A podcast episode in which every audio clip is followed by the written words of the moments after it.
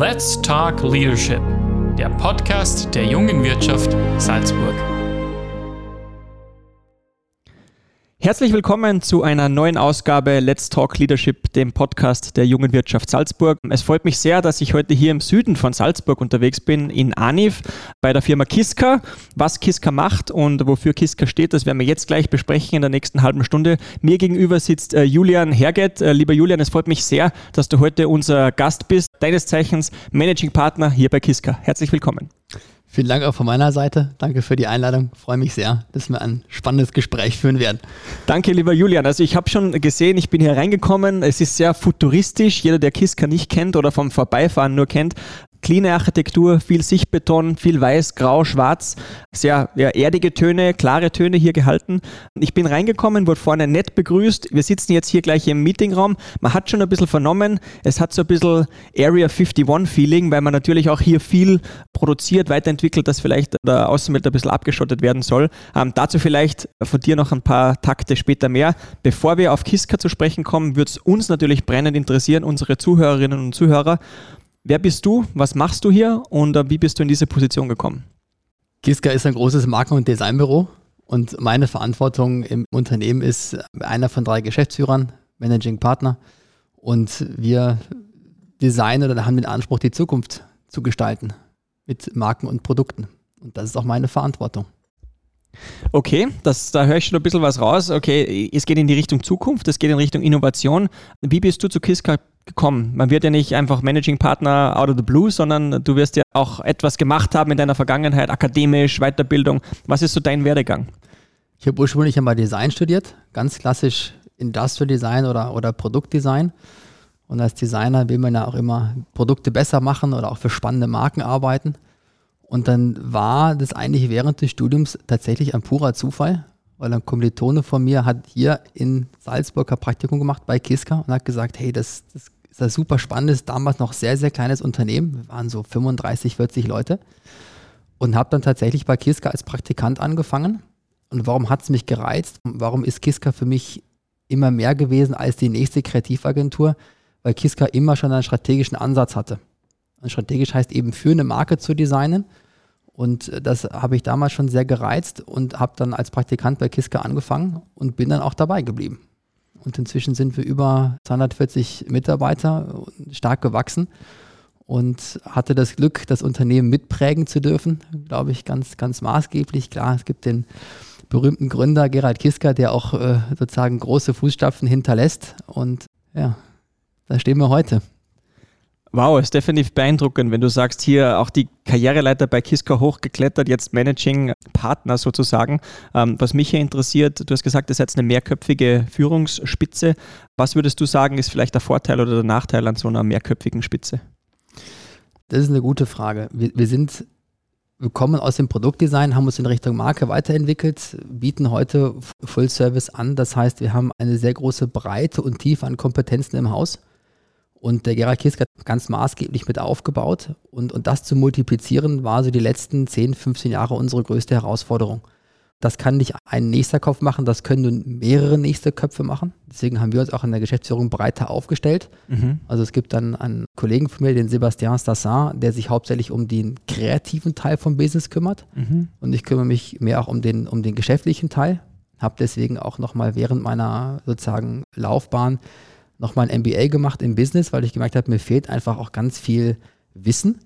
Habe mir das noch angeeignet, nochmal berufsbegleitend studiert. Und so haben wir uns heute quasi mit, auch mit dem Vier-Augen-Prinzip aufgestellt, dass wir Kreation und, und auch den Business-Teil, den Beratungsteil auch beim Kunden draußen, den kleinen Service-Teil bestmöglich abbilden können. Sind aber schon dabei, die nächste Führungsebene hinter uns aufzubauen, weil wir eben uns ah, weiterentwickeln wollen, weil es viel Expertentum braucht.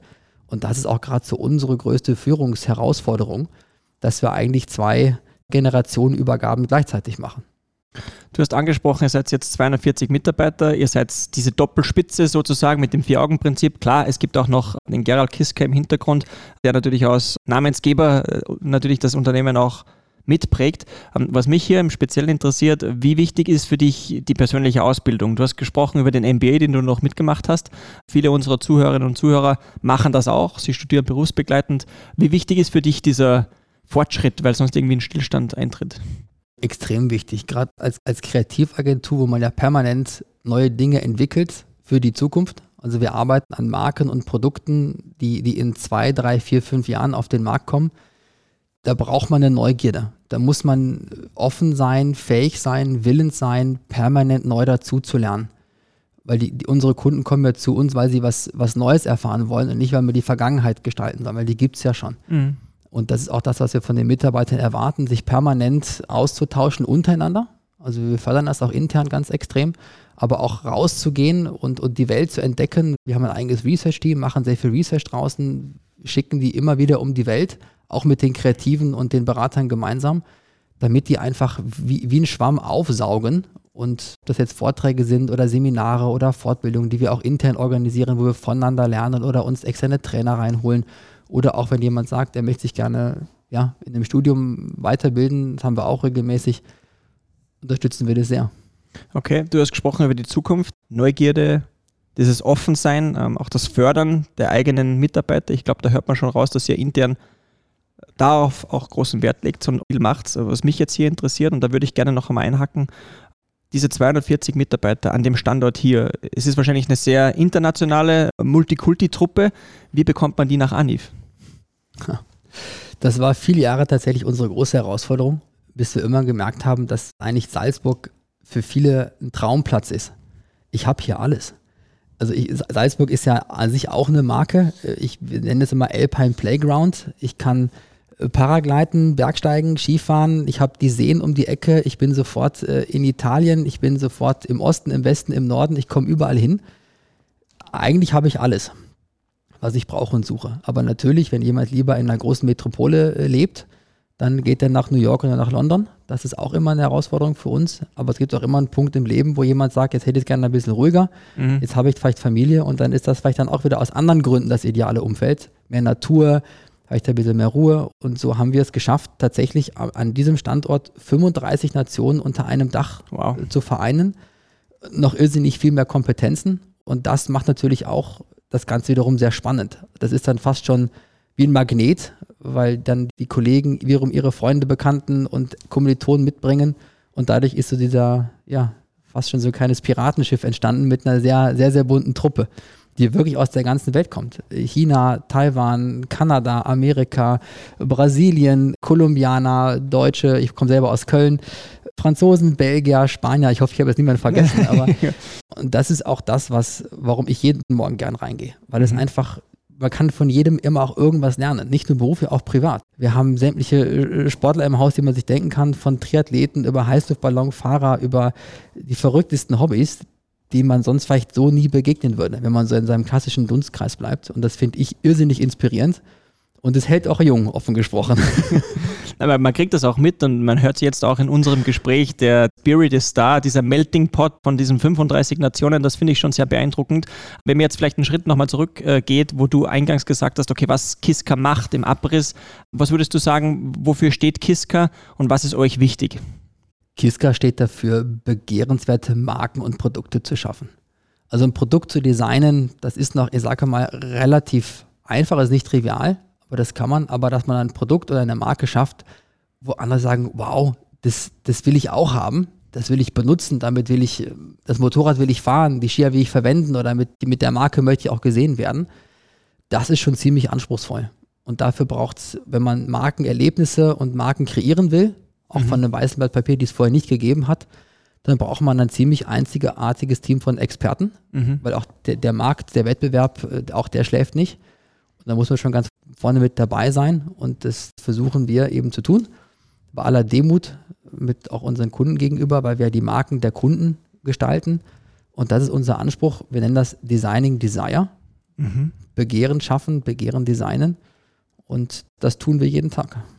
Vielleicht führst du uns nochmal im Detail dadurch, wenn ich jetzt sage, okay, ich habe meine Brand XY, ich komme zu euch und ich, ich nehme eure Dienstleistung in Anspruch und dass ihr mir auch äh, meine Marke weiterentwickelt. Was kann so ein Prozess sein? Jetzt, ich weiß, wir haben nur eine halbe Stunde Zeit und vielleicht kann man das auch abreißen. Wie, wie kann das ausschauen? Wie kann ich mir das vorstellen?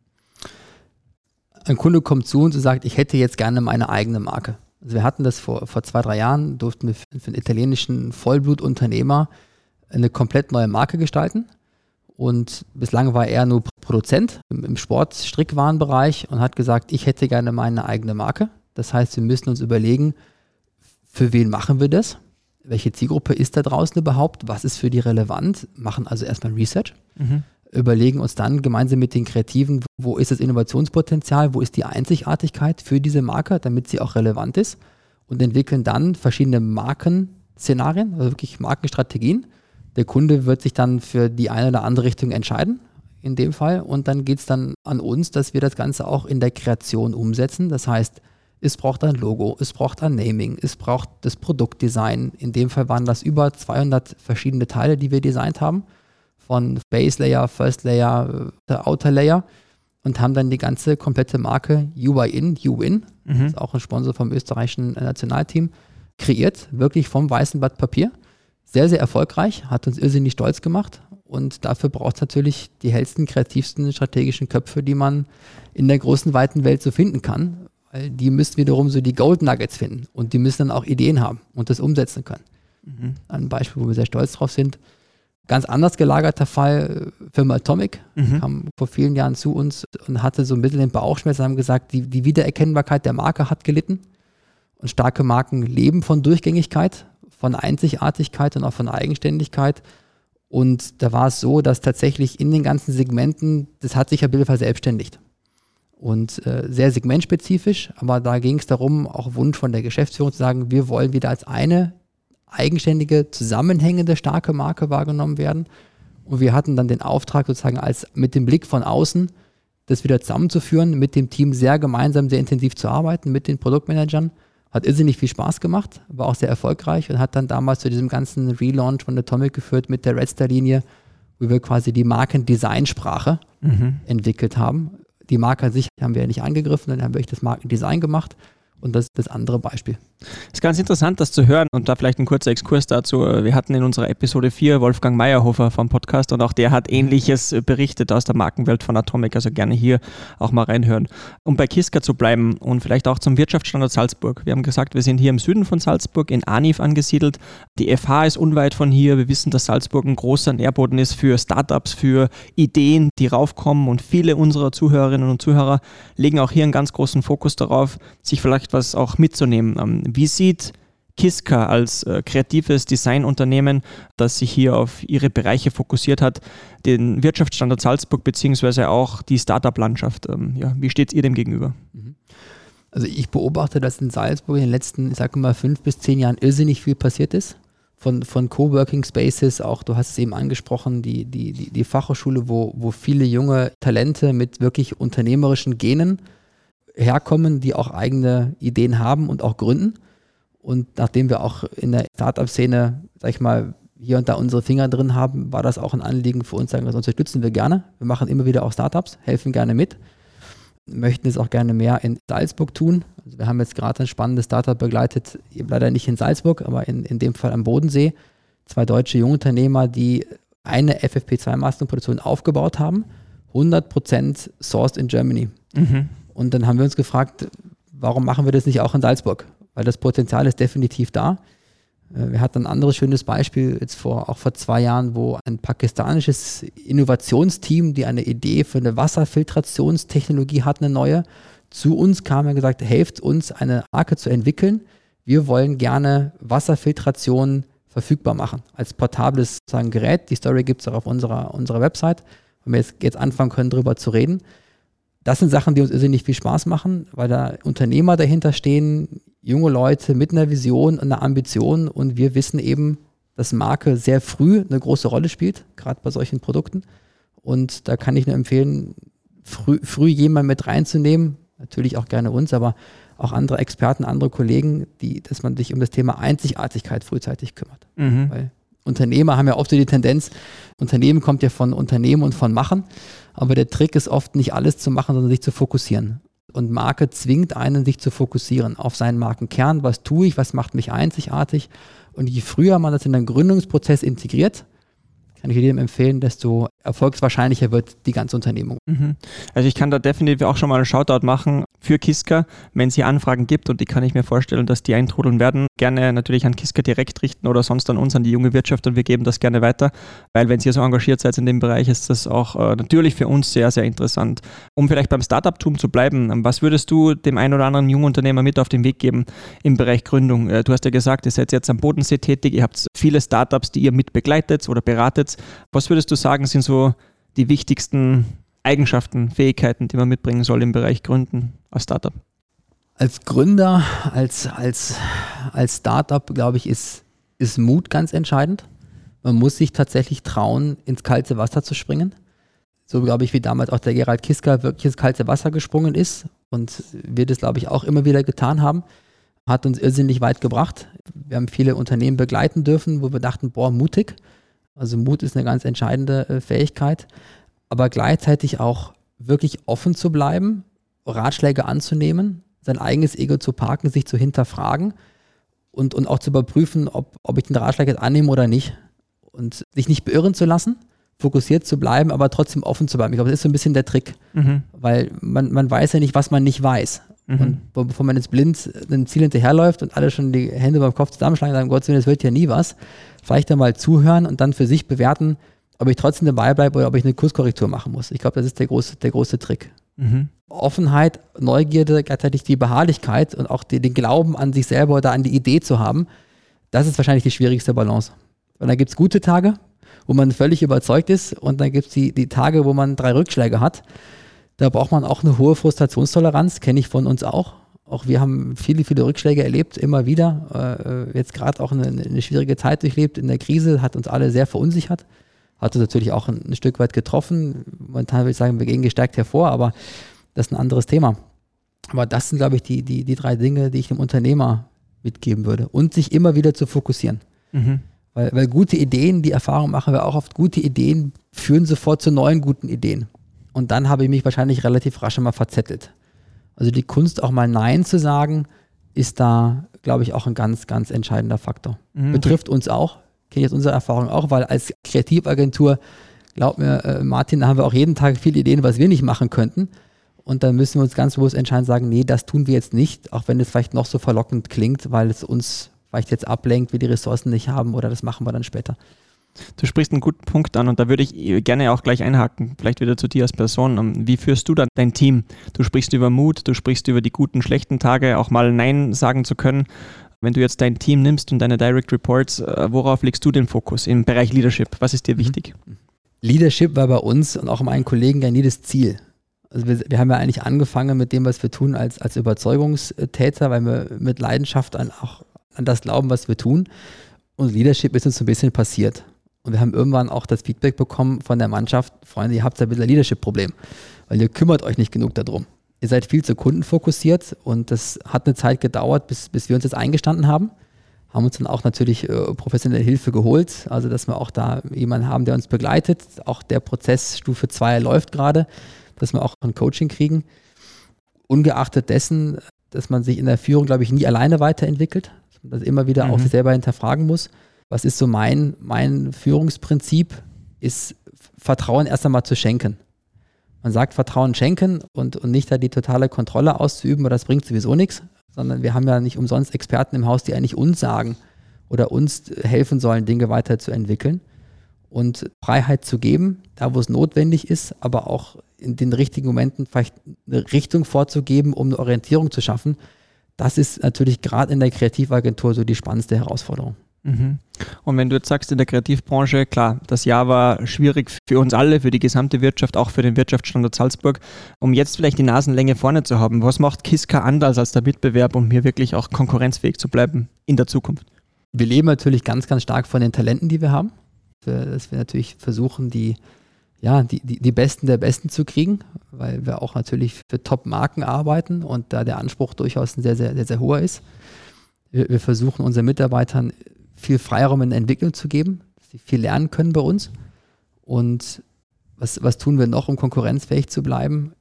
Unsere eigene Positionierung oder das, was, woran wir glauben, dass wir eben Marke und Design machen, dass wir es, dass wir unter einem Dach Marken ganzheitlich entwickeln können Also, dass wirklich jemand zu uns kommen kann, sagen kann, machen wir eine neue Marke und er bekommt von uns die schlüsselfertige Lösung. Mhm. Das ist in der Breite und Tiefe schon ziemlich einzigartig.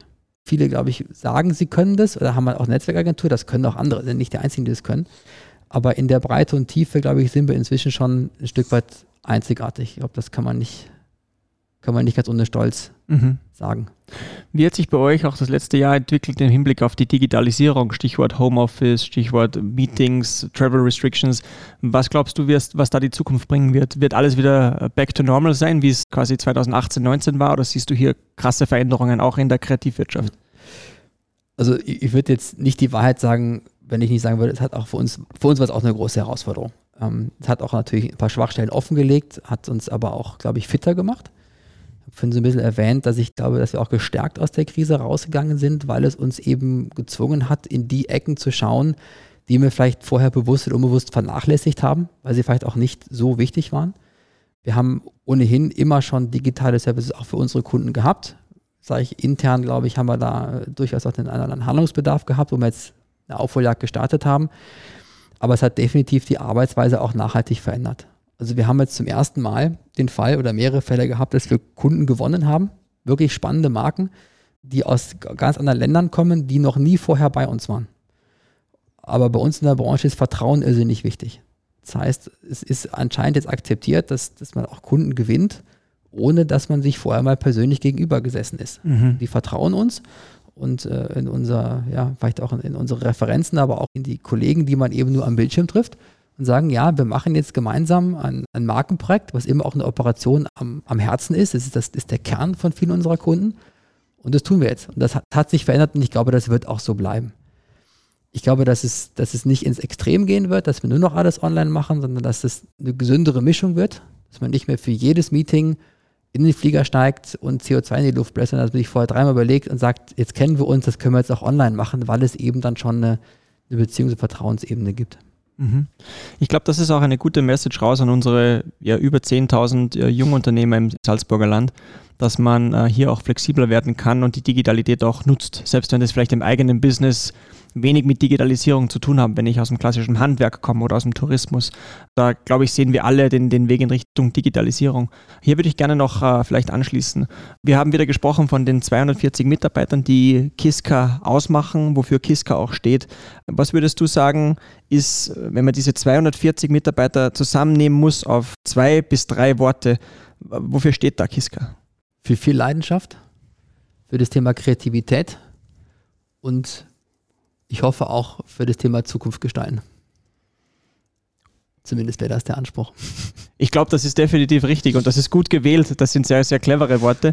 Was mich nochmal interessiert, du hast vorher die Zweierspitze angesprochen für den strategischen Bereich, beziehungsweise für den kreativen Bereich und für den, den kaufmännischen Bereich. Wo würdest du hier sehen, auch ist die, die Linie zu ziehen, wie ihr euch austauscht. Habt ihr Strukturen geschaffen für Weekly Meetings oder für Bi-Weekly Meetings? Wie reportet ihr runter auch in eure Silos sozusagen?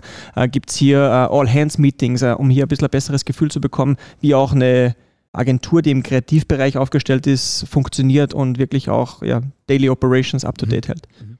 Nachdem wir sehr, sehr breit und auch sehr tief aufgestellt sind, aber das Unternehmen trotzdem eine Führung braucht, haben, haben wir gerade auch eine spannende Phase, weil wir uns auch ein Stück weit neu finden müssen. Dass, dass zum einen wir als, als, als Geschäftsführer natürlich eine, eine Führungsaufgabe haben, die wir aber versuchen, nicht hierarchisch zu leben weil die natürlich die, die Projekte, die wir auch für unsere Kunden machen, die, die Themen, die wir arbeiten, in einem sehr, sehr äh, kollaborativen Co-Creation, die passieren müssen, wo wir alle auf Augenhöhe agieren, weil, weil nicht weiß, wer die Idee hat. Also in, in solchen Situationen darf Hierarchie keine Rolle spielen weil es gute Ideen tötet. Wir wollen ja die besten Ideen haben und das auch sozusagen forcieren. Und wie, wie, machen wir das? Wir setzen uns regelmäßig mit den einzelnen Servicebereichen zusammen, aber auch mit den einzelnen äh, Führungsgruppen zusammen und besprechen in diesen Runden die, die, die Themen gemeinsam, versuchen Dinge zu verknüpfen, neue Ideen zu generieren, aber auch Chancen zu sehen, um auch unser Geschäft weiterzuentwickeln, aber natürlich auch die beste Lösung für unsere Kunden zu entwickeln. Voll, vollkommen klar.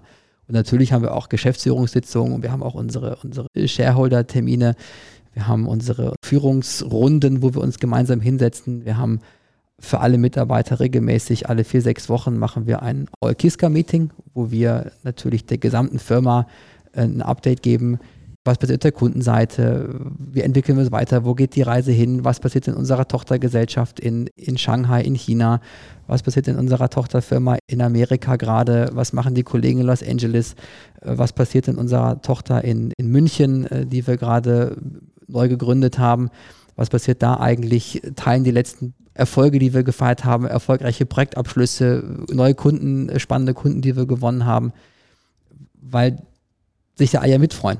Und mhm. das, das stärkt auch natürlich unsere Kultur und unser, unser Wir-Gefühl, weil das am Ende immer eine Teamleistung ist. Weil einer alleine, ja, kann man nach vorne sprinten, aber und ein Stück weit rausschwimmen. Aber am Ende ist es immer wie ein High-Performance-Team, wie eine Segelmannschaft, die das Boot gemeinsam über die Ziellinie bringen muss. In, bei sonnigen Wetter wie auch im stürmischen Wetter. Und so versuchen wir halt auch uns immer anzupassen, auch von der Führung her, von den Teams her an die jeweilige Situation, die es halt braucht. Wenn ich jetzt über meine rechte Schulter raufschaue, dann sehe ich den Untersberg. Äh, die letzten Schneefelder sind zum Glück schon beim ja, Abklingen. Das Gebäude hat natürlich hier nicht nur Büroräumlichkeiten, und das habe ich eingangs schon angesprochen, sondern da ist auch eine große Produktion slash X im Hintergrund. Ich glaube, da kannst du jetzt noch kurz was dazu sagen, ähm, wo man vermutlich auch gewisse Clearance-Stufen hat, weil natürlich Produktentwicklung etc. passiert. Was kannst du uns dazu sagen? Ähm, passiert hier am Standort ANIF beziehungsweise am Standort Salzburg Süd ähm, hinter den Gemäuern? Mhm. Der Kreativprozess ist fängt natürlich meistens, ich habe das vorhin so ein bisschen erwähnt, oft an, dass man mal versucht, den Kunden und den Markt draußen zu verstehen. Und kommen die, die, die Researcher und die Designer zurück mit irrsinnig viel Ideen und Eindrücken und, und setzen sich gemeinsam hin und entwickeln eine Richtung für das Produkt, die Kommunikation oder eben auch die Marke. Und dann ist es immer ganz leicht, an, an Drehbuch zu schreiben. Und in das Drehbuch kann natürlich auch rein, Dinge reinschreiben, die widersprüchlich sind. Wir haben den Vorteil, dass wir, oder auch der Nachteil, dass wir das Ganze hinten raus auch umsetzen müssen. Also wir können jetzt, wir müssen auch den Film dazu drehen. Und im Film geht es halt nicht mehr, dass jemand blond und dunkelhaarig gleichzeitig ist und groß und klein gleichzeitig. Das funktioniert nicht. Also ich muss mich vorher schon festlegen und entscheiden in der Markenpositionierung, wofür will ich denn stehen, weil ich sonst hinten raus Kreative habe, die sagen, ich habe die Richtung nicht verstanden. Und die können dann eben in der Kreation das umsetzen können das gestalten. Also wir haben bis hin zum kompletten Werkstatt-Setup. Also wir können die Marke wirklich nicht nur im zweidimensionalen, sondern auch im dreidimensionalen gestalten und bauen und können auch ein fahrfertiges Auto mhm. auf die Straße stellen, als natürlich Prototyp, wenn das sein muss. Und wir nennen das Strategic Hands-on. Also mhm. wir, wir, machen nicht nur Strategie und nicht nur Kreation, sondern wir verbinden beides und das ist schon ziemlich einzigartig, weil es natürlich auch ja, uns differenziert, also uns auch unterscheidet von anderen aber gleichzeitig auch irrsinnig anspruchsvoll, weil man muss halt auch liefern. Also wir geben ja auch ein Lieferversprechen ab. Mhm. Das heißt, man muss sich das schon so vorstellen, in Bildern gesprochen, das ist nicht nur klassisch am Reißbrett oder am Bildschirm, sondern hier ist wirklich hinten auch eine Produktionsstätte drin, wo ich Prototypen baue und das geht bis hin zum Auto. Ganz genau. Gewaltig. Also wenn man jetzt vielleicht einen Ausblick in die Zukunft wagt, und ich weiß, das ist immer eine gewagte These, vor allem in Zeiten wie diesen, aber Kiska 2030, zehn Jahre down the road, wo steht Kiska? Was macht ihr? Baut ihr die nächsten Flugtaxis etc. oder in welche Richtung wird es gehen? Wir sind natürlich an, an, ganz, ganz vielen Zukunftsthemen hautnah mit dabei. Also wir haben vor nicht allzu langer Zeit intensiv mitgewirkt an einem selbstfahrenden Robotaxi für ein kalifornisches äh, Startup. Wir sind in, in Drohnen involviert, wir sind im Thema Elektromobilität äh, ganz stark mit drin, wir sind ganz voll mit dabei, wenn es um, um digitale Brand Experiences geht angefangen von Interfaces, Instrumenten am Motorrad, wie funktioniert das, was ist dein User Experience. Das sind Themen, die uns, die uns irrsinnig viel Spaß machen. Und natürlich ist auch unsere Ambition, dass wir auch international weiter wachsen. Ich habe eben Shanghai erwähnt, das Team wächst kräftig. Also einer unserer Partnerkollegen ist seit fast fünf Jahren drüben. Da haben wir jetzt nächstes Jahr, also nächsten Monat äh, Jubiläum, fünfjähriges. Und inzwischen fast zehn Jahren sind wir in den USA drüben und auch da haben wir natürlich noch kräftig Ambitionen und wollen auch das weiterentwickeln. Man sieht da schon, der Anspruch ist hoch, geht in die Richtung Internationalisierung. Es ist wahnsinnig, also man glaubt das gar nicht, wenn man hier das erste Mal aufschlägt, dass Kiska bereits so international mit so vielen Outlets vertreten ist. Ähm, das freut mich sehr. Wenn ich auf meine Uhr schaue, dann sind wir eigentlich wieder fast am Ende angekommen von unserem Podcast. Die halbe Stunde ist so gut wie um. Äh, zu guter Letzt würde mich noch eine Frage interessieren und das ist eine Frage, die stelle ich in jedem Podcast. Unsere Zuhörerinnen und Zuhörer wissen das. Wir haben etwa schon gesprochen über einen Tipp für Junggründer, aber was ist so in einem Satz gesagt, Tipp, den du gerne noch mitgeben würdest für jeden, der jetzt gerade da draußen ist und sagt, okay, ich will vielleicht gründen, ich weiß es aber nicht oder ich habe gerade gegründet. Was würdest du den Leuten noch gerne mit auf den Weg geben? Einfach mal machen.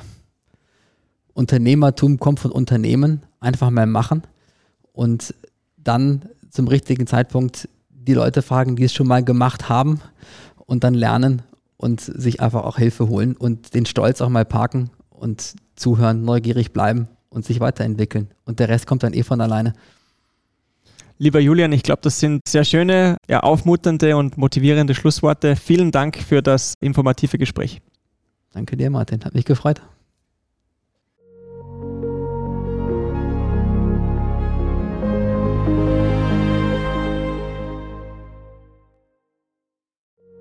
Let's Talk Leadership, der Podcast der jungen Wirtschaft Salzburg.